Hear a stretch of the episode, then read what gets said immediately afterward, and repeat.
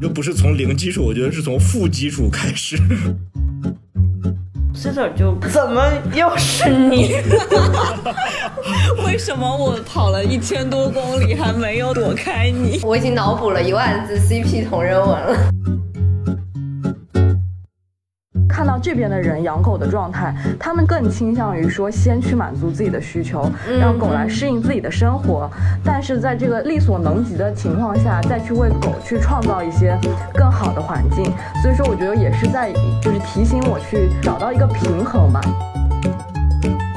确实出国是一直想的，但是我就是现在回看起来，就发现好像小狗真的是带着我们做了很多的决定，推动我们的生活在往前走。嗯，大家好，欢迎来到毛朋友电台，我是查查。啊，大家好，我是六只脚的尚小欢。啊，我们又回到了这里，就是好久没有录节目了，感觉疫情好像从五月中旬，五月还是四月底到现在，就一直没有在录节目了，因为因为疫情和解封。嗯，解封了之后就很忙，感觉。对，就好多事情要要做，然后就一直没有，然后。就是我们解封之后回来的第一期，就会想要录制一个故事系列。就是我们其实，在风控期间就很想要邀请的，呃，一对嘉宾来跟我们一起聊一聊这个，其实是有一点那种向往的生活的那个风格的那个故事。让我们先欢迎这次请到的嘉宾，两位嘉宾先跟大家打个招呼吧。Hello，大家好，我是大 C 妈。Hello，大家好，我是呃大 C 爸爸和嘟嘟爸爸。哎呦，你还把你还把两个都 cover 掉了，我就想把嘟嘟留给你呢。真是的，搞得好像我不爱嘟嘟似的。但是大 C 和嘟嘟其实是一家。嗯，大 C 和嘟嘟爸有一点心机了。对，只是我们有就是各各有一些小小的那个偏爱吧。就是爸爸的孩子和妈妈的孩子，然 后这个部分我们等一下也可以聊一聊。那首先就是呃，我跟小尚老师就都想在这个风控之后邀请你们来聊一聊这一期。我会相信说你们的故事是能够给现在嗯在国内的这些听众一些不太一样的感受吧。然后我我我想先请小尚老师介绍一下，就是当时为什么想要邀请他俩来做一个故事的这一期。第一个就是我觉得在风控期间，咱们不是录过一期播客，就是专门是邀请的一些养狗的朋友，就是在风控期间的一些一些感受嘛。然后我觉得在那个时候，我自己很大的一个感受就是，可能会比较向往带狗狗在相对更就是活动自由一些，就是可能的一个情况下。然后所以那个时候我就是会很羡慕可能在国外的。朋友带着狗狗还在到处玩儿，然后第二点就是因为当时有很多的啊，我身边的人就是说想带狗就是润了，然后呢就就提到这个事情的时候呢，然后我就在在有的时候也会跟他们说，其实这个事情没有那么容易。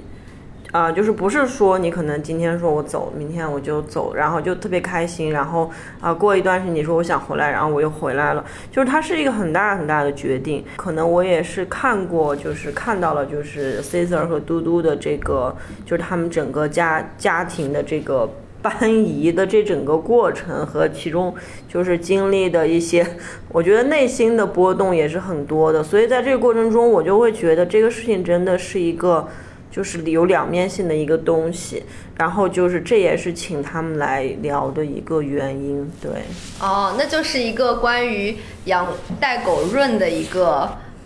一个真实的情况的探讨吗？我觉得是一个很真实的情况，而且而且做我会觉得很多，比如说我们看到的小红书或者是一些平台上发的，就是好像只看到了轻松美好的，好像只有需要就是我有钱然后就可以走了，但是你。带狗就是就是出国这件事情去生活去定居，我觉得真的是是一个很复杂的，然后也是一个很充满挑战的事情。对，其实小尚老师不仅是见证了我们整个过程，其实也是其中的很大的参与者，就是其中必不可少的一些对帮助。嗯嗯，所以你们的故事我觉得是很值得分享的，包括现在在国外的一些。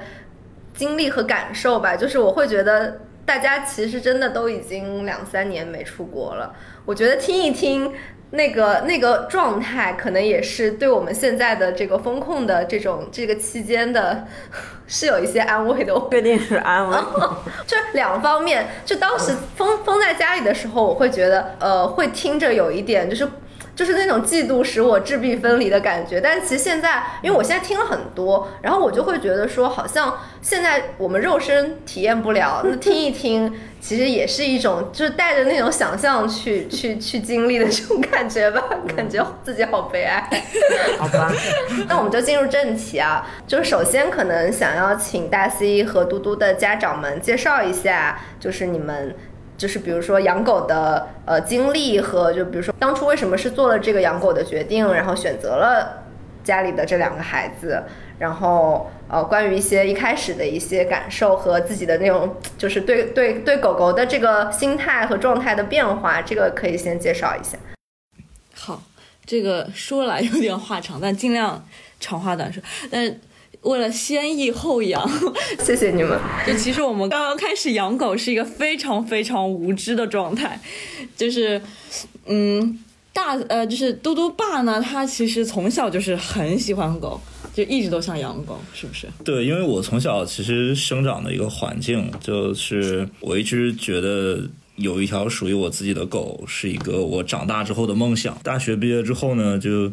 感觉说，终于自己就是可以开始做一些人生当中的一些决定，可能这是一个比较好的一个开始。一个是可以实现我小时候的一个梦想，然后另外一个是可以就是也可以尝试让自己去就是承担一些责任。但当时其实也确实了解的比较少，也没有什么之前的一些养狗经验。对，然后他对，然后你补充一下吧。当时其实因为我其实我从小长大的环境是。我全家都是怕狗的，然后我小时候也怕狗，所以我对狗一点点都没有任何的这种想法。然后嘟爸呢就在这儿一直给我洗脑，就一直给我看各种各样小狗可爱的视频。然后最终呢，就有一个小金毛的视频打动了我，就不知道可能当时也是处于一种社畜的状态，就觉得哎，每天好像这样工作，然后购物，然后就是反正就是在一个赚钱花钱的一个过程当中，就感觉也挺空虚的。就觉得说，嗯，好像我是需要打开一个新的世界，差不多是这样的一种感觉。就是突然之间就觉得，那要不我们就，就是要不就养一条金毛吧？我觉得金毛可爱，嗯，就是非常一个无知的状态。对，然后就养了嘟嘟。哦，所以你们一开始。就是一开始养狗就养了大狗，我觉得还是挺有勇气的。对，因为当时其实也是无知，就是感觉有一点就是就无知者无畏这种 感觉，对对 对，然后反正也没有想那么多，就是哪个可爱，然后看到视频哦，好可爱，好的，那就是那就它了，对，那就它了，对。当然还有一个就是当时我的工资没有上交啊，所以我可以愉快的做这个决定。哦哦，这样的哦。反正对我来说，可能是一个，就是从完全无知到慢慢的去了解，然后就是更多的是一种探索自己的一个过程，因为就是就是毕竟是很大的责任，然后包括就是跟他们的关系，包括我们的生活中的界限，包括我想就是我的就是控制的这种，我想控制的这种欲望和控制。并且发现控制失败之后的这种失落，就是各种各样的、各种各样复杂的情绪，就是在各种酝酿和发酵，并且就是大 C 妈已经开始反省，开始对，就是就是就是在就是不断一直在反思吧，就是是一个就是也是一个成对我来说很大的一个成长。我觉得嘟嘟来的时候，其实我们还是处于一个比较兴奋的状态，但是这个状态我觉得很快的被。一些很现实、很琐碎的事情，就是，呃，被很大程度上打消了。比如说，嘟嘟刚来的时候，其实我们当时确实，现在想想，真的前期工作做的很不足，就是之前没有什么经验，所以小狗嘟嘟刚时来的时候应该是三个多月，所以它刚来的时候，我们就给它放在一个笼子里边，然后其实它晚上并不是很适应，所以晚上一直就是会就。不是特别的老实在睡觉，然后就是会哼唧啊什么的这种。白天对没时间陪他。对，然后白天我们其实也没有时间陪他，就是其实正常小狗到家要就是要给他熟悉环境啊，然后要去陪伴他去认识整个整个家的情况呀，让彼此了解呀。需求呀。对，其实我们当时也都没有，就是还是正常的上班，好像只有一天吗？还是没有？我我不太能记得了。对，然后所以以至于嘟嘟当时出现过几次比较 戏剧性的事情，就是有一次我们在上班，然后中午回去看他，发现他其实自己越狱了，就是从那个啊笼子里面跑出来了。我觉得应该是两脚蹬着，然后自己就跳出来了。对，然后跳出来之后就去沙发上。呃小便，然后在我们的床上小便加大便，对，然后然后就在旁边就躺着，反正就在家里边就各种开始搞破坏。呃，那是我们基本上就第一次开始意识到这个事情没有之前想的那么简单，就觉得其实还是有一些挑战跟难度的。呃，然后之后紧接着各种教他，呃，在家里定点大小便啊什么的。好在嘟嘟我觉得整体上还是蛮聪明的，就是也花了没有花很久时间去学习这一切，但确实就是整个过程，呃，让我们很多次比较崩溃啊、就是从啊，你你说，说实话，我说实话，我嘟嘟来之后，我都没有怎么兴奋过。从他来的第一天，我就挺崩溃的。就是在他来的前几个月，我都没有理解，嗯，为什么大家都想养狗？养狗到底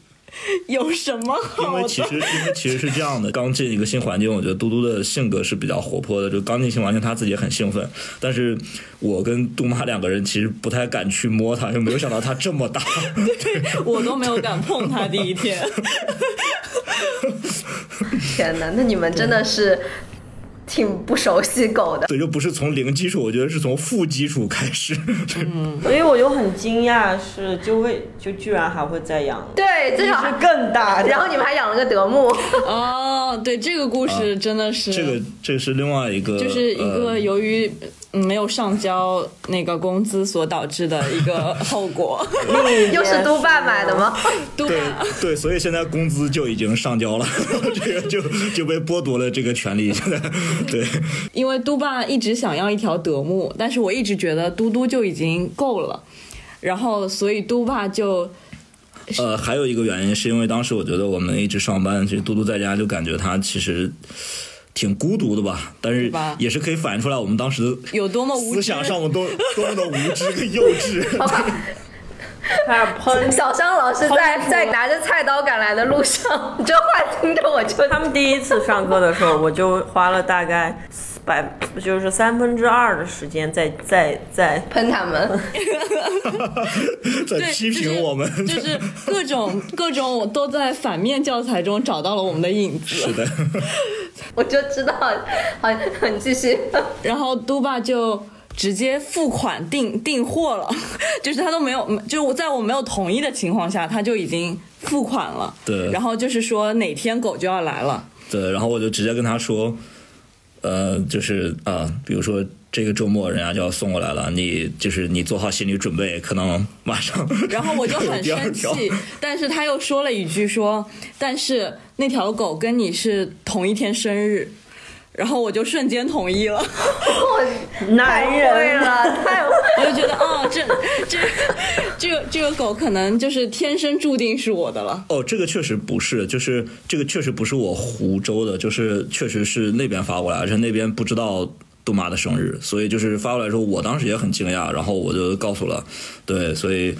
嗯，感觉养嘟嘟的时候，其实责任感没有那么强吧。就是嘟嘟当时被寄养过几次，当时我已经定了 C 点之后，但是 C 点相当于是他们那一窝里边别的别的兄弟姐妹都已经被领走了，呃，然后他就是他是他就是最后一个。因为我们记得正好那年是十一、然后我们已经定了去澳洲玩的一个计划，所以就相当于整个假期他就在那边，所以他在那边造成了一个局面，就是反正就没有人给我的感觉就是我交钱之后那边没有很好的对待 C 点儿，所以以至于 C 点儿刚开始进家的时候，其实整个场面我觉得是比较。就很可怜。对，就让我感觉是挺可怜的。我还记得当时他被送过来的时候，是当时那个，因为他不，因为他不是一个犬舍，它不是一个犬舍，它是类似于一个就是私人基地那种，就是对，好像跟警犬基地有什么关系的，对这种。然后当时他是开着小轿车，然后就把 C 袋闷在就是他一个后备箱，这个轿车的后备箱。后备箱里我的妈对，呀！而且他是从从哪个区开过来，还挺远的。对，所以他开了他开了大概将近两个小时，我觉得一一个多小时对，一个多小时快两个小时。在后备箱里待着。对，然后我是相当于就，然后我就抱着 C 大的铁笼子，然后抱进我们的小区，然后然后在家里再给它放出来，所以以至于他到我们家之后，其实 C 大的性格也是比较，就是可能跟他经受的这些有关，就是他比较，他确实比较乖，然后比较胆小，然后当时在我们家就是。各种就是感觉精神状态也不是特别好，然后会滴尿，然后就感觉不太能，控制。尿尿可能一天尿个十几二十次。对，就可能会滴血，血对，然后再加上嘟嘟当时其实已经有大概一岁了。快啊，已经快一岁了，所以嘟嘟的体型是比他大很多的，所以嘟嘟当时对于他的到来，其实嘟嘟展现出了就是可能是霸凌的一面，金毛也会霸凌啊！当然，他第一天就把 C 袋儿舔的浑身都湿透了，然后就一直在舔 C 袋儿，然后就反正就搞得 C 袋儿特别不耐烦，但是也没有力量去跟嘟嘟抗衡，然后就只能一直躲在自己的那个小地方。好惨一个，就是我就说 C 的来的第一天，我就觉得很，嗯，怪不得大家要养狗呢，小狗真好。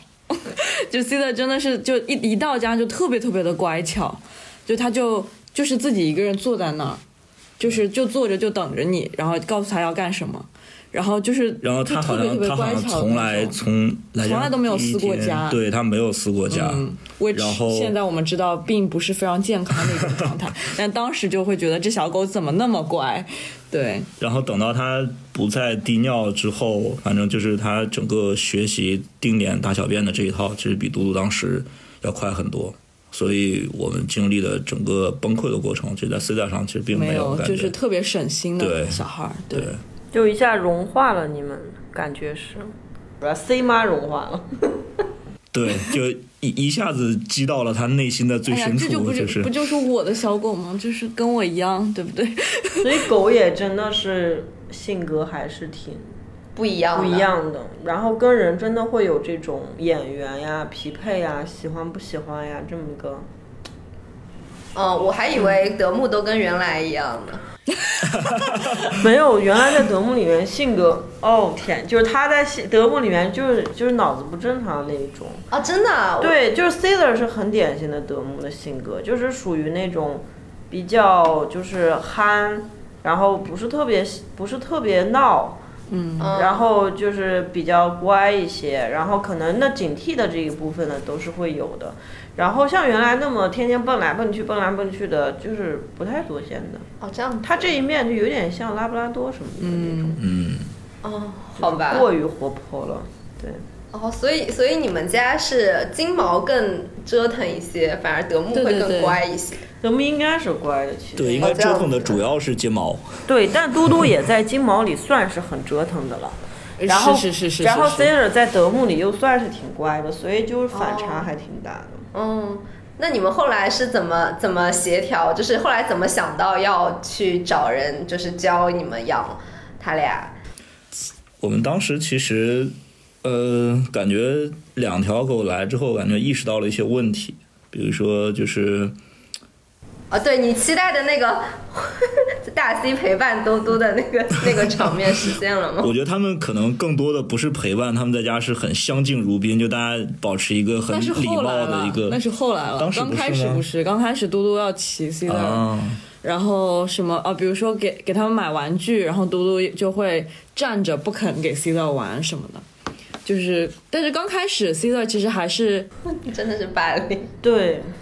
对，就是 C 的还是会黏嘟嘟的，就是他因为他小嘛，然后就嘟嘟可能就是他的全世界了。然后，但是慢慢长大了之后，就会就会就会逆袭了。脑补了很多剧情。但但是你知道嘟嘟就什么感觉？就是一个就是一个没有，就是对弟弟没有什么那种呃包容和爱的一个哥哥，而且他自己本身一岁就也。就也没有那种同理心，就是他还没有成长为那样一个大、大狗，然后他就会，他就会仗着自己大，体型大，然后我觉得他就有一点儿去欺负啊，然后抢啊，什么我搞你一下呀，我弄你一下，我玩儿，我把你当玩具那样玩儿，所以后来也是寄 Caesar 寄养了一年多之后，我不是开车从北京把 Caesar 带过来，然后去见嘟嘟的时候。就是 Caesar 就 就是怎么又是你？为什么我跑了一千多公里还没有躲躲开你？感觉你们这剧情好精彩，爱恨情仇。不过我们去那个就是给他们做沟通嘛，然后就是可能 Caesar 内心深处还是对哥哥有感情的，就他会觉得说这一路，我不知道小狗是不是也是。想说就是想给他的哥留点面子，就是他就说这一路，如果说哥哥和爸爸跟我一起，就是出国的这一路，有哥哥和爸爸跟我一起，那我觉得就没有那么害怕了。哦天哪，会吧？我觉得就像兄弟姐妹一样，再互相嫌弃什么的，也还是会有感情的吧？对，嗯嗯，对，我觉得他俩是互相，就是有点类似于相爱相杀这种感觉对对对对，是。对。他们现在每天出去，因为我们是分开遛他们的，就是我遛 Caesar，嘟爸遛嘟嘟，然后但是我先带 Caesar 出去，然后嘟爸再带嘟嘟出去，他们两个状态就是互相找对方，在路上各种闻，哎，你是不是走的这条路线？哎，我现在要不拉个粑粑给你留一个记号，这样你能更容易找到我，然后回头看看你是不是能找到我呢？然后能，然后在路上能遇到对方就特别开心，然后就大家一起。然后有时候我带嘟嘟先回来，然后嘟嘟就是看家里边那个，比如说这个里边灯啊什么的，C 大还没回来，然后他就在院子里边就要等 C 大。对，反正就还是有一些这种，嗯、感人时刻。对，是的。我靠，我觉得好感人啊！我觉得是有感情的。哦，我觉得我们变大型情感节但是目了。但是但是我还是会觉得这个对主人的时间上的要求真的很高，而且我觉得他们俩关系变好了，其实跟他们真的把这两只狗开始就是当做独立的个体去分别的去嗯，对待，以及去科学的去养，嗯是有是是开始，因为我也见过很多两只狗就是。胡养在家里，就是主人就完全，比如说不管呢，就是散在一起，就一起遛，一起干嘛。两只狗真的就是打头破血流的事情也多的是。其实就是如果怎么能是一个好的团体生活，嗯，就是嗯彼此都得是比较成熟的个体，他们才能有好的团体生活。嗯嗯嗯，就人也是一样的嘛。如果大家都是那种就是非常幼稚的，然后利己的，那团体的话就一定会有很多的冲突。啊，我我我我会这么理解，就是个体的需要能被满足的话，个体就不会对其他个体有这种争夺资源的这种心，态，所以我觉得他俩就能相处。对，嘟嘟可能不不会像 Caesar 去欺负 Caesar，那 Caesar 可能也就不会。不会再讨厌嘟嘟的行为，然后他们就回归到那个本身好的相处陪伴的那个部分，因为狗哦。确实是群居动物，它们确实是喜欢陪伴的。嗯嗯然后包括我觉得就是在的寄养完之后，就是你能感受到他自信心是，就是他的自信心慢慢的建立起来了。他离开了嘟嘟的这个阴影，然后他在另外一个环境中找到了自己的这种，就是建立起来了这种信心之后，他再回到。嘟嘟身边，他感觉就是就是就是更加能够脱对成熟的能够去看待他们的关系，包括有的时候嘟嘟还是会烦他，但是他就可以去反击，但是他又比较有分寸的反击，就是他不会说把他咬伤，但是他会去警告你说你不要再来搞我了。对对对，就是那我觉得像嘟嘟的话，它整体其实就是一个幼稚鬼的一个状态，就是可能未来他会长大吧，但是 Caesar 肯定是比他成熟的要早，然后 Caesar 可能在在寄养中，就在我们这里寄养中，就交了很多好朋友，然后就是大家会有那种分寸，怎么去，包括大家就是对他可能有的会怕他，有的会喜欢他，有的怎么样的，我觉得他就了解，他就一下好像就是出出去看过世界，然后呢回来之后就是知道，就是一下他就开始比嘟嘟要变成从内心上，我觉得他变成了哥哥。对，就是之前他好像他自己对自己的看法是被嘟嘟定义的，但是他去交交往了更多的狗和人之后，他其实对自己的看法就有了改变，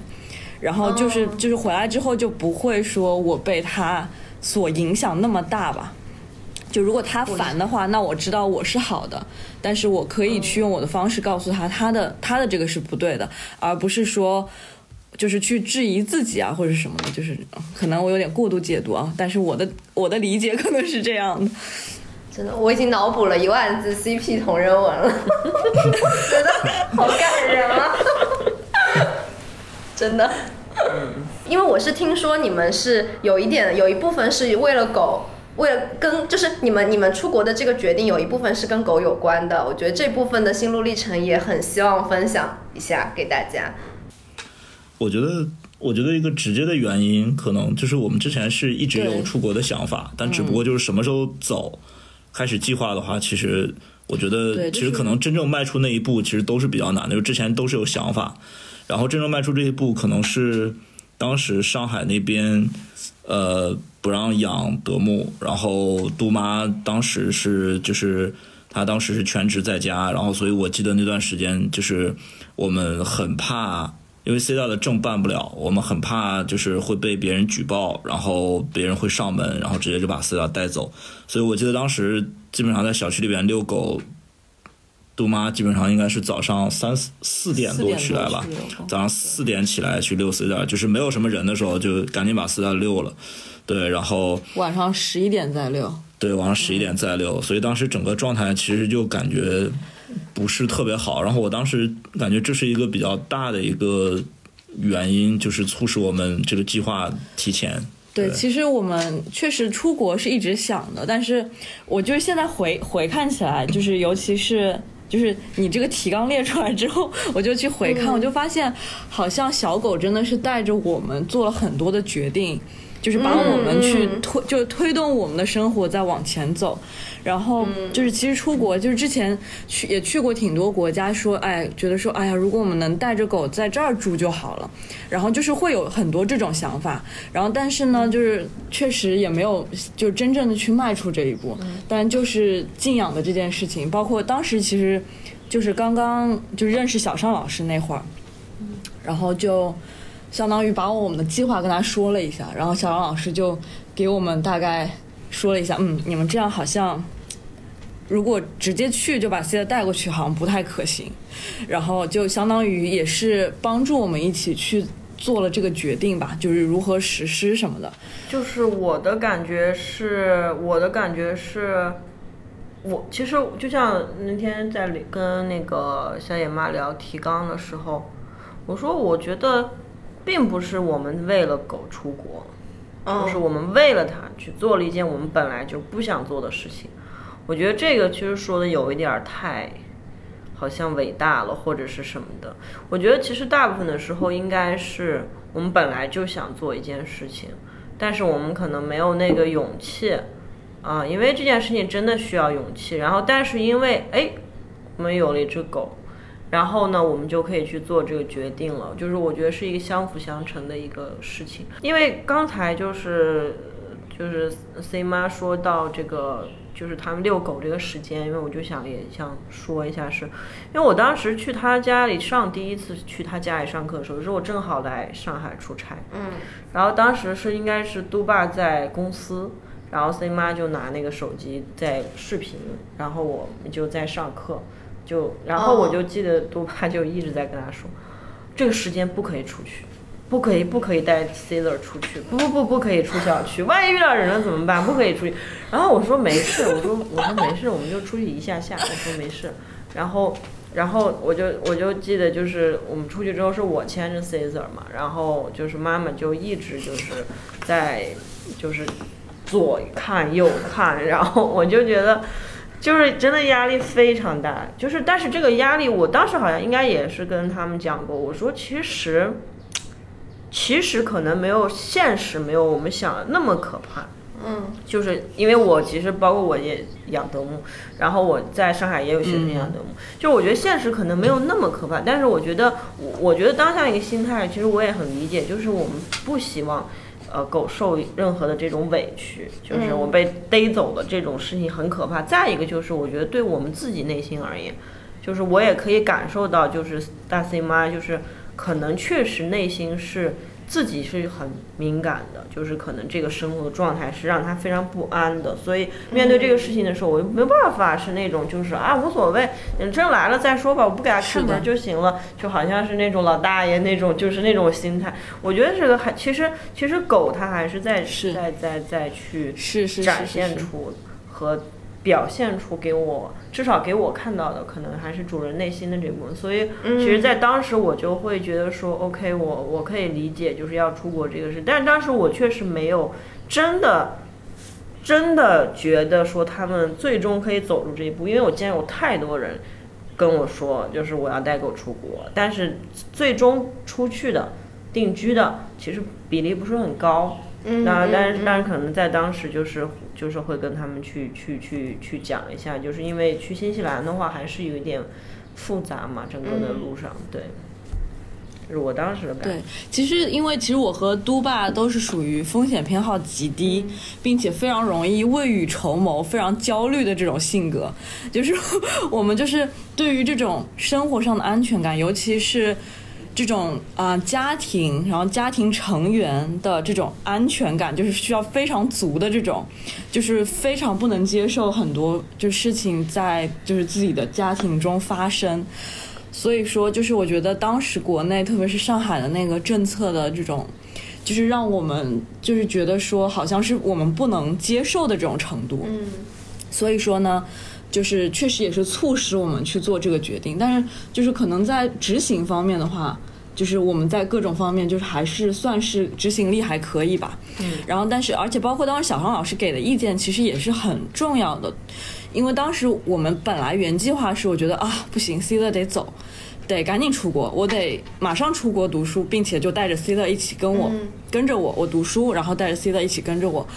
然后当时想就是觉得说啊，我我刚过去肯定就是不是很安定的一个状态，然后就本来我就就已经敏感了，小狗也敏感了，然后又大家都不安定，然后过去可能就没有那么的理想吧。然后所以说就建议说我们可以先，比如说先放到北京那边寄养一段时间呀，然后看一看怎么怎么去进行下一步。所以我觉得现在回想起来，其实这个。这一个环节对我们来说还是很重要的。如果当时我真的就直接把它带过去的话，带过来的话，就是确实会非常非常压力大。然后可能小狗也没有机会去接触到更多的狗和人，就是能经历那一段时间的成长，然后有一些改变。然后对，所以说就是我觉得确实，现在回想起来，这些都还是挺重要的，对我们来说。嗯，因为因为我我当时的感觉是。我因为我是觉得可能 Caesar 本身其实应该是一个很成熟的，就是可以成熟的狗，然后我会觉得就是它的很多，比如说对外界的不安和警惕，呃，其实跟可能比如说妈妈过于的保护或者怕它在外面惹事或者怕出事，然后会有一个直接的关系，所以我多多少少我就会觉得，哎，那不如尝试一下由。别人带一下，换一个环境，也许你可以看到他不一样的一面。但只不过当时没有想到会这么长时间，我也 我们也觉得也太久了，因为就是都嘛，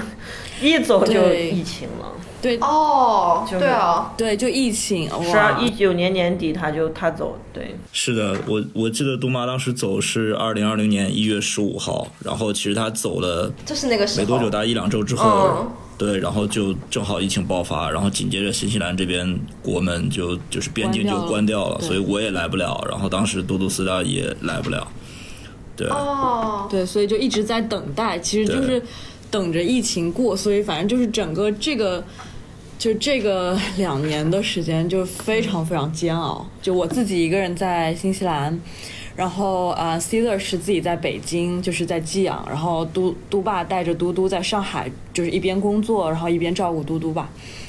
然后，对，然后就一直等着说，一方面要等着，嗯，新西兰这边开放边境，这样的话，就是他们可以一起过来。然后另外一方面又要去办他们就是去来到新西兰的这一系列的流程，因为新西兰对于生物安全这方面特别严格，所以狗狗从中国不能直接过来，得在就是新加坡待上半年。啊，它是哦它是相当于就是在一个第三方的被新西兰认为说是你是狂犬病无疫区的一个国家，所以是比如说呃像印尼啊、马来啊，包括新加坡这些，就都是可以被他认为是五一区，然后供我们选择的。马来、新加坡、对对香港，对，嗯，对感觉那个那两年的时间，我们对 Caesar 就有一种感觉，就是会有一种就觉得，就是你。你就是你们一家好好惨，就你就是的那种感觉，然后对，然后就尽可能的就是带他出去玩，就像我们就是每、我们出去玩儿都会带着它吧，就是跟自己的狗一样，带着它去草原呀、去哪儿，然后就因为它在它在犬舍时间久了，就有一种你知道吧，就是别的狗都是来几天回家了，爸爸妈妈 来送来，爸爸妈妈接走，然后它就是别人它邻居一直在换。哦，就是有种留守儿童的感哎，觉。对，然后我们就会觉得，对就会很怕影响它的情绪，然后包括给它提供的房间一直都是相对最大的，也是一个相对离别的狗狗稍微远一点的，然后旁边安排的也尽可能都是那种比较安静的，然后可能呃经常来的，跟他也认识的，所以好好还好还好在没有说他因为这这么长时间的一个寄养导致什么样的问题，因为我们见太多的狗长期寄养其实是有问题的。然后像它就是整个过程中最让我们焦心的就是它特别瘦。它就一点儿都，他当时的体重我记得最瘦的时候就是不到三十公斤。哦。你想原来原来差不多是二十六七公斤，等于他跟原来差不了多少。然后就是肋肋肋肋骨都能看到，然后就生骨肉尝试了，手自制尝试了罐头、冻干，然后就是我们都尝试不行，然后后来给他狗粮，然后慢慢的就是好起来了，好起来了，就是然后就眼见着它就是开始腰粗了，然后。胖胖起来了，对，就整个狗就宽宽起来了，对，所以我记得好像、嗯好像当时都爸他们见到他的时候就都有说，哎，他变壮了，对，嗯，那种感觉。嗯，是是，那之前瘦是因为压力吗？它肠胃不太好，而吸收不好。再一个就是我觉得跟情绪肯定是有关系，因为小的时候就是刚才他们说的，就是在那个繁殖的环境也很糟，可能到家了之后，我觉得人也会比较紧张一些，然后他可能也不是特别宽松的这个情绪，然后在寄养的时候。嗯，我觉得都也是会有影响的，因为你寄养的时候就会有狗来有狗走，它其实很敏感，哦，对他也会去感觉到，就是这个环境一直在变化。嗯嗯，那感觉就是寄在寄养的时候，还是给他建立了很多，就是就是作为一个独立的狗的那种自信。我觉得我们尽量在嗯这么做，就是尽量在让他，就是把寄养这件事带来的是好的，嗯好的东西在他身上。但是我其实那个时候我不是特别了解，就是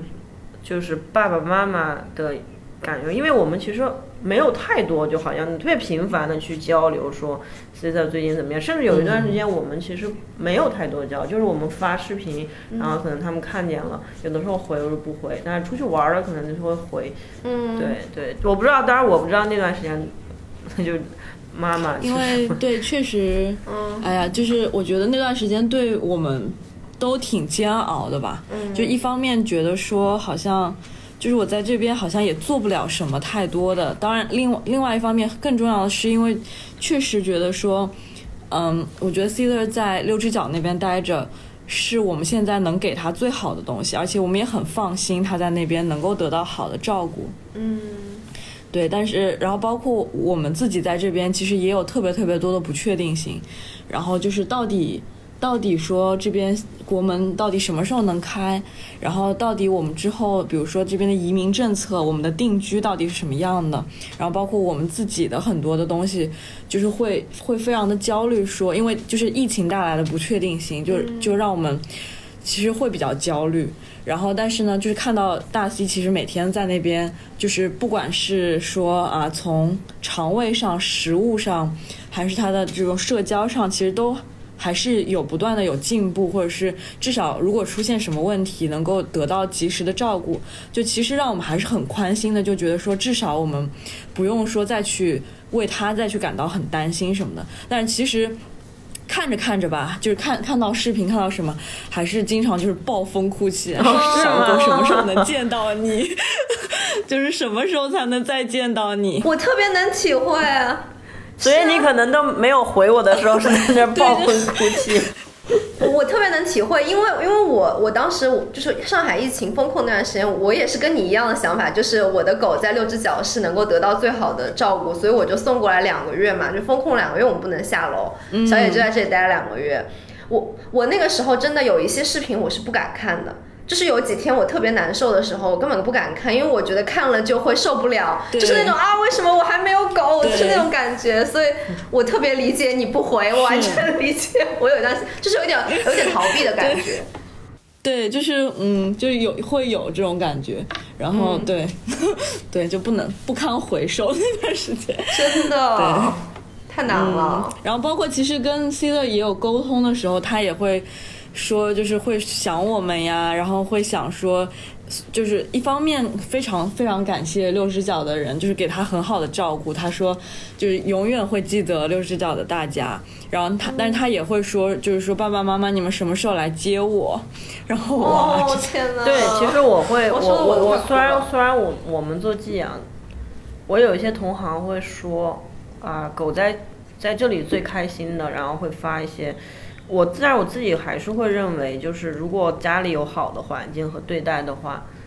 还是跟人在跟主人在一起是最最开心的。就是你可以短时间的在学校去学习一些东西，或者经历一些东西，或者在主人没有办法照顾你的这段时间，你可能在这里能得到相对更好的，比可能别的地方更好的照顾。但是我觉得还是比不上在在在家里面的这个环境。所以我们自己也就是也为什么，就是当时我记得 Sitter 要寄养的时候，我还跟他们特别认真的去谈了一次，就是我们其实不太愿意接长期寄养，就是我们其实觉得长期寄养可能对狗会有不是特别好的影响。然后，但是当时也确实觉得大家都接受，就是可能不好的影响会出现在哪些方面，然后他们也接受，然后我们就说那 OK，就是那好像也没有更好的办法，就是我们也不能接受说好像把 Sitter 丢到别的地方。就是我们好像更不能接受这个结果，对，是。然后包括，因为我我后来来新西兰之后，我也读了幼教，然后就是在幼儿园工作嘛，然后其实也是就是。就是我当时也是一一边工作，然后现在一边在寄养。就是其实我会，就我一边呢也是家长，就是当然狗狗的家长。但一方面我也是平时在照顾孩子，然后也是两岁以下的孩子就很小，就很多方面其实他们就会很像，让我想起 对想起我的小狗。然后就是就感情也挺复杂，就会觉得说，嗯，我在这边非常用心的照顾别人的孩子，然后我的我的狗狗也在。就是国内就是在六只脚得到别人非常好的照顾，反正就是是也挺复杂的一种情绪，但是也挺能理解。说虽然其实我们看到说啊，家长很多时候对待孩子的一些方式或者教育，其实并不是最理想的，就是其实有更好的方式跟他们交流，应该。更更把他们看成一个有能力的个体，给他们更多的机会，让他们自己做一些事情。就反正就是因为你是专业的人，你会你会觉得说，他们其实有很多方面都可以做得更好，可以给孩子更好的环境或者怎么样。但其实你会想到说，虽然孩子在这边哦，他是玩的很开心，学的很开心。但是我确实也不能接受说哦，他每天都住在这里，然后都是接受集体的这种照顾。嗯。但就是其实他们每天回家看到爸爸妈妈还是最开心的时候。就即使爸爸妈妈不能给他最好的，就是最专业的那种教育或者是照顾，但他们其实回家还是很开心的。就是就是那种宠爱，就是那种就是毕竟还是就是一对一或者是一对二这种的宠爱吧。还是有情情感，这个这个跟方法。还是有区别的，就我们也没有办法说把每一只寄养的狗真的说当做自己的狗一样的这样子去生活在一起，对，就是会有这种时间的安排，对，嗯，是，天哪，聊得我好想哭啊，我我感觉我好几次都差点哭了，嗯。有点走心了，是不是？但 是真的走心。，对，但当然了，这个长期寄养还有一点我们不太能接受的，就是因为长期寄养的狗走的时候，对我们来说其实还是一个挺大的落失落差，就是嗯嗯还是会有失失落的，就是嗯因为我们有的时候会知道。有我们经常经历过的是很多长期寄养的狗，它可能这段时间真的主人太，呃忙了，或者因为一个巨大的事情，然后，但是它可能这一次走了之后，它下一次再来的时候，真的不一定什么时候了。就 Caesar 像我们可能就是人可能还好，以后也许我们有机会出出国去玩儿可以看看，但是像比如说他跟那个比较像丫头啊、腊八儿啊。那个原来他们都玩的很好嘛，那他们可能就没有机会再见。当然，这是我觉得是人还是自己的代入感有一点儿多，可能对狗来说就是啊，我看到爸爸妈妈和嘟嘟了，我就觉得很开心啊，然后新生活开始了。嗯，我觉得这个就是狗可能他们是活快乐的原因。对，只有我们在那边想，啊再也见不到。我们戏很多。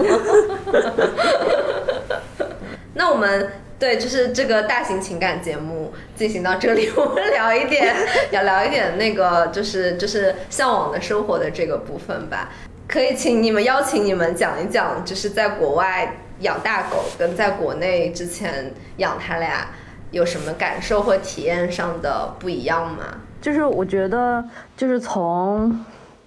就从大家对可能最最最大的区别是，就是大家对于大狗的态度吧。就反正到现在目前为止，就是我们出去遛狗的时候，就大家都是特别特别特别喜欢的那种，表现出特别喜爱。所以说，因为就是我这种玻璃心嘛，就是我在国内就是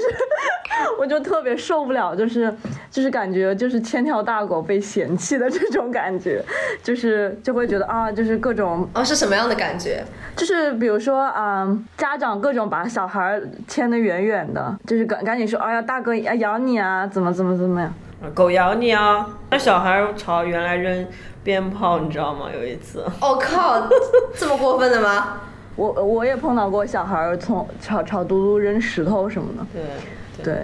哦，这个好可怕呀！就是确实就是，反正就国内的，就是可能整个态度吧，就会 让我有一些，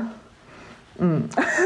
对。但是就是这边，我觉得从大的态度上来说，大家就是会觉得说狗就是生活的一部分，就是比较常正常的一个东西，所以说就是。就是各种设施呀，嗯、什么的都都就比较好，然后就是各到处都是可以遛狗的地方，然后有很多啊，当然可能就是纽村嘛，我不知道，就是没有人没有 没有什么城市，所以说就到处都是绿地，然后所以说也没有就很少有说狗不能去的地方吧，就是在户外。嗯基本上狗都是可以去的，然后可能有特定的地方你可以把它放开，然后嗯，对，然后就是我觉得大家对于狗，就是他们他们养狗的态度的话，就是跟养孩子差不多，就是都放养，非常粗放的那种养法，就是像我们这种嗯那是什么精细化养狗的这种，也是属于比较少见，就他们可能就是啊、狗在家，我对你有最基本的尊重，比比如说我不会打你，不会骂你，我跟你的交流还是非常尊重的，就是请你不要这样做，然后你不可以，或者说请你过来一下，就是是有最基本的尊重。但是比如说他可能就是整天只是只在户外生活，就是不进他们家的，啊，，对，就是就是就是属于户外狗，或者说嗯，比如说对他们的吃东西啊，对他们的运动方式啊是否安全这种，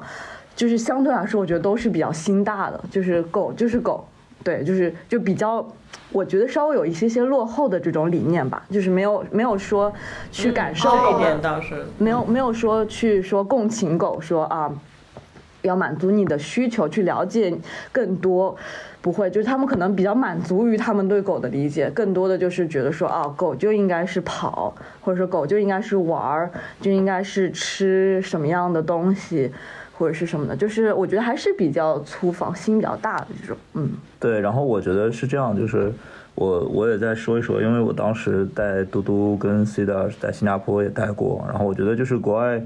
可能在对于狗的这些基础设施方面我做的确实还是蛮不错的，因为像新加坡。就是当然每个国家做法也不太一样，我只能说，当然像新加坡的话，其实我住的地方很近，基本上它每个公园都会专门开辟一片区域，这片区域其实也不小，然后它给你全部给你分死好，就全部给你围起来，然后里边就是就是可以让狗狗全部放开，然后去跑的，就是会专门留出来这定的区域。对，然后这类区域我们当时就，我当时带着他们遛，就碰见了好多个。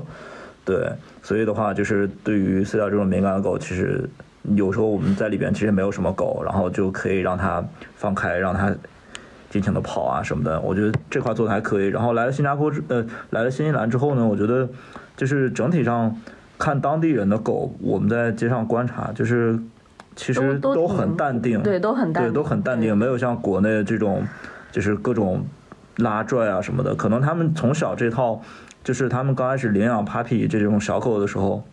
都会有一些这种对于 Papi 的这种在家庭的这些训练，对很基本的训练，比如说要随行啊什么，所以整个其实在这一套整个他们设计的体系之下，狗的行为感觉都还蛮好的。对，就更多的可能除了训练之外，是他们一方面是他们这边人就是也是心态比较好，就是就是不会说特别就是性格上就比较温和一些吧，就是没有特别就是特别特别暴躁或者是。特别权威，想要树立自己那种权威的这种感觉，就是可能跟狗的交流还是相对比较平等的，而不是这种去压倒你的这种感觉。然后包括就是整个环境对于他们基本的这种需求的满足还是能够做到的。所以说，我觉得就整个生长环境都相对比较自然、比较健康一点，就是可能嗯。而且我觉得就是这边的人，因为我们现在在这边工作，其实下来就是这边人其实很理解，就是狗狗是你家庭的一部分。就是比如说，我有时候会请假去带多多斯啊，比如说他们不舒服要去做一些检查，然后要去医院什么的。其实我们公司的人都非常的理解，而且都特别的会关心，说到底后续怎么样啊，然后有没有就是得到好的治疗，然后有没有什么他们比较好的地方可以推荐，对，就是很理解你的这种心情，我觉得，嗯。嗯，对，嗯，就是我会觉得在就是像之前我看过一个关于就是调整人的这个。青少年的这个暴力问题吧，嗯，就是类似于就是特别骂脏话呀、打架呀、斗殴啊这种，就是我们看到就这个小孩特别不乖、特别呃不好的这些行为，就是他会有一个方式，就是让他去大自然待着，就是每天就是在东乡村里面去走一走啊，然后待一待，然后就是那种环境，包括像。芬兰，因为我之前看过一个纪录片，就是会有讲到芬兰的那个教育，然后他就是在森林里上课嘛，就是这种这种方式嘛，对，是是是是，我们现在也有在做，对，所以我会觉得狗，对，这边也有在学，对，狗也是一样的，就是它有一宽松的环境，然后呢，再加上一个就是主人，他没有那么大的压力。然后它就会相对来说给狗传递的都是相对比较宽松的这种态度，比较平和的，对。然后所以我觉得这一点，比如在国内，就像刚才就是我听到一点，就是比如说 C 妈带着它在外面，如果有一个小孩说啊，你个狗好讨厌啊，丢石子，然后我觉得我们当下的那种情绪就会很难受，这个情绪你就会传递给狗。与此同时，其实你就会回去之后，比如说。委屈啊，生气啊，甚至会去责怪于说，哎，你看你为什么不乖？比如说你为什么对人家叫了，或者你为什么暴冲了，然后让我承受这么多的之类的啊？就每个人都会有自己的不同的这种感受。然后我觉得这种就是很负面的情绪就非常多。然后但是可能在国外的环境，就是我会觉得那人就会觉得啊，你们都是开心的，我没什么好不不高兴的呀。就是在带狗的时候，我也没什么好不开心的，让它出去跑一跑，探索够了，回家倒头就睡了。我好像也都好像也不需要一定要给它填漏食球啊，再加上安排嗅闻啊，可能我给你个啃咬，咬一咬，好像就 OK 了。就是我会我我现在我其实也是会有这种感觉，就这些东西可能是给你没有办法有更好的方式，那我可能在家里就必须给你安排这些。哦，就是我感觉很多焦虑，它是就想讲到我们以前有聊过的，就是现代，就至少在国内，比如说像上海这样的大城市，就是盒子里的公寓里的狗和生活在盒子里的人本身，就是就是这种环境和人人感受到的压力，其实就是那个对狗来说那个基础的压力就会比较高。嗯，如果在一个开阔的环境里，然后大家都心态很平和，觉得。一切都不是特别有所谓的，那我觉得可能对狗来说是一个完全不一样的场景。对，确实是的，因为我们最近就是在看一些房子，然后其实也确实看到了一些房子里边，就是呃，现在房东可能有有狗，然后这些狗可能年纪比较大或者什么的，就是他们会把自己的房子改造，就去适应自己的狗，比如说。呃，我们看到一套房子，你很喜欢那套，就是它可能对它的院子会有一定的坡度，然后有个台阶，它之前是有台阶，所以它相当于就专门给它的狗造了一条坡，对。然后就是对它可能屁股会好一点，对髋关节什么的。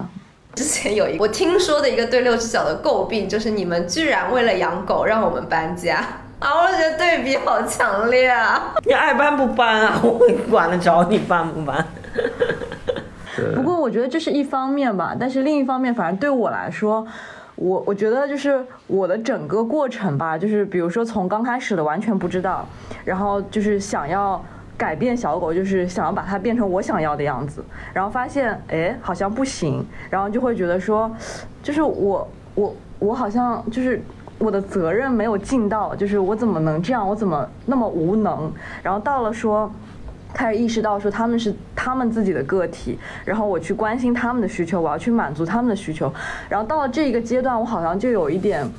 就是矫枉过正，就是会觉得说我要调整我自己的生活去满足你们的需求，然后但是这样的话，我好像自己的需求又。受到了挤压，那这样我的状态又可能又没有那么好，所以说，然后又看到这边的人养狗的状态，他们其实我觉得还是更倾向于说先去满足自己的需求，让狗来适应自己的生活，但是在这个自己能力所能及的情况下，再去为狗去创造一些更好的环境，所以说我觉得也是在就是提醒我去调，就是找到一个平衡吧，就是又满足我自己的需求，能让。就是能让我自己的生活是我想要的样子，那但是又同时让小狗能适应我这样的生活，又满足他们的需求，就反正就是找到一个平衡点。嗯嗯，因为我觉得不可能，我们真的能说是好像牺牲我自己的需求去喂狗，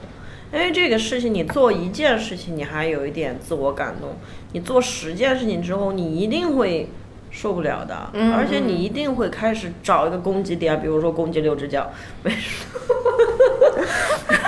么？就是你让我做一个好，带它出去散步三次，OK，我做到了。你还要让我给它都不知漏是球，你还要让我给它什么练什么航空箱，你还要让我什么这个那个的，那我又要找一个对象去攻击了，因为我受不了了。就是我觉得这个。人是受不了的。对，就是有的时候，如果说，就比如说有个阶段，我可能就会要求自己说，比如说每天，因为我觉得我陪伴他的时间太少，所以说我每天散步，我要多散一会儿。然后即使我再累再累，都不可以缺席，就是就是比如说跳过某一个步骤，就是对自己的要求就会很严格。但是严格了之后呢，就是如果说一旦比如说今天没有做到，就会去。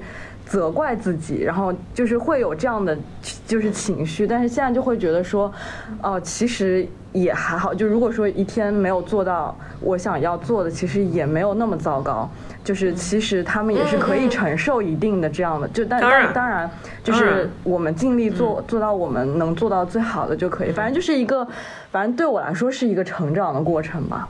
嗯嗯，有一点像是心理学上那个，就是六十分的妈妈，其实对孩子来说是好的。对对对对对，就是足够好的就可以，而不是完美的。对对，照顾好自己也很重要。嗯，所以我们有的时候会跟主人说，你你不想，就是你不想就算喽，就你不想就算喽，就是你比如说这时候你不想去散步带它，或者你觉得累了，你就时间短一点无所谓。但是我觉得到现在。我看到，反正我会觉得，我还是比较羡慕的一点啊。回过头来就是说，我觉得在国内，尤其是你想养好一只狗，你特别用心的，然后特别甚至有点要强的说，哎，我养的狗就出去之后要别人要觉得好的、夸的这种主人，我觉得他活得确实是很累的。可能在国外大家就有一种就是，哎，就这样吧，然后反正出去跑累了，回家就可以睡觉了之类的。我觉得这一点其实我还是就是非常非常羡慕的，对。对，而且这边其实就是基本上，因为大家住的都是就类似于这种。就不是像公寓这种，所以基本上家里也都有比较大的院子，所以就是狗其实即使不出去，然后在自己家里边，就是可以接触自然，就在外面待的时间也比较多，所以可能对他们的整个压力也会。小一些，对，但像我们家两条狗，就可能从小就是这种城市狗。我们即使白天给它们把门开着，它们都是待在屋里，就是就是可能也也不知道是屋里待惯了还是咋的，反正就是就就喜欢在屋屋里待着。但是对，反正就是，不过就是这边我觉得他们也是会，就他们会有一个清晰的边界，就是对于狗是有要求的。就是他们还是希望自己的狗在别人面前是表现好的，比如说你要随行，比如说你不可以，绝对不可以扑人，就这这些东西他们是非常明确并且坚定的，所以可能从小他们就是有这样的一个预期在，所以大部分的狗都可以做到。然后像我们的狗，反正我们就是有由于也不想没 没有想着说去带着他们社交呀，或者是见人啥的，所以就。也是避开高峰的时间遛，就没有说一定要随行啊或者是什么的。嗯，好呀，那感觉画风变得还挺多的。你们两个还有最后还有什么就是想要说的总结或者什么感受吗？呃，我我就再说几点吧，就感觉虽然就是我们刚开始是从完全没有任何经验然后开始，但确实就是走了一些弯路，但是还好最后就是能找到小尚老师跟六只脚，然后。确实教了我们很多东西，那就是从狗身上，包括我们自己啊，所以我觉得就是整个整个经历回顾下来之后，感觉还是感慨很多啊。然后也也也比较感谢，就是整个六只脚跟小尚老师这边，在疫情的时候，我们基本上是最难的时候，然后一直在帮助我们去照顾 C 的尔，啊，对，一直支持我们，嗯，谢谢。嗯。嗯，感觉你俩在这个过程中其实讲了很多金句感悟，真的特别特别好，我我我都感觉特别特别感动。嗯嗯，我们现在身边有好多关注那个杜妈微博的人。哦，杜妈哦，哎，到时候那个微博也放我们 show notes 里吧，然后大家可以去看。对，然后他，然后就有一些有一些学生啊什么的，就会看他发什么就会。说就是哎呀，好羡慕啊什么的，就是我觉得还是还是给给给给很多人很多的希望吧，就是尤其是我觉得这次我们聊完之后，让一些关注的人去看到说啊这个过程其实确实是还蛮艰难的，然后当然也可以让大家去想一想这个事情是不是真的值得他们去决定，嗯或者还是只是就是看一看，然后羡慕羡慕，然后可能就对，因为其实具体具体如何艰难。今天还没有说呢，还有很多艰难，已经很艰难了。对，但是我觉得反正就是，就即使国外有很多有很多不好的地方，就是我觉得没有完美的地方，所以就是看每个人想要的是什么，对，看每个人想要什么，对，都是就是就是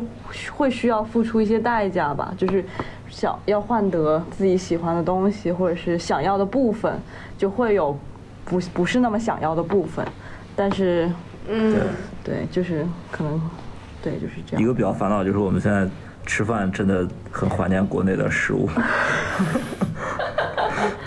确实，嗯，确实。那我们等一下就去吃点好吃的。对，好，那我们今天就到这里吧，谢谢，谢谢。嘟爸和 C 妈，嗯，好的，拜拜，拜拜，拜拜，拜拜，拜拜，拜拜。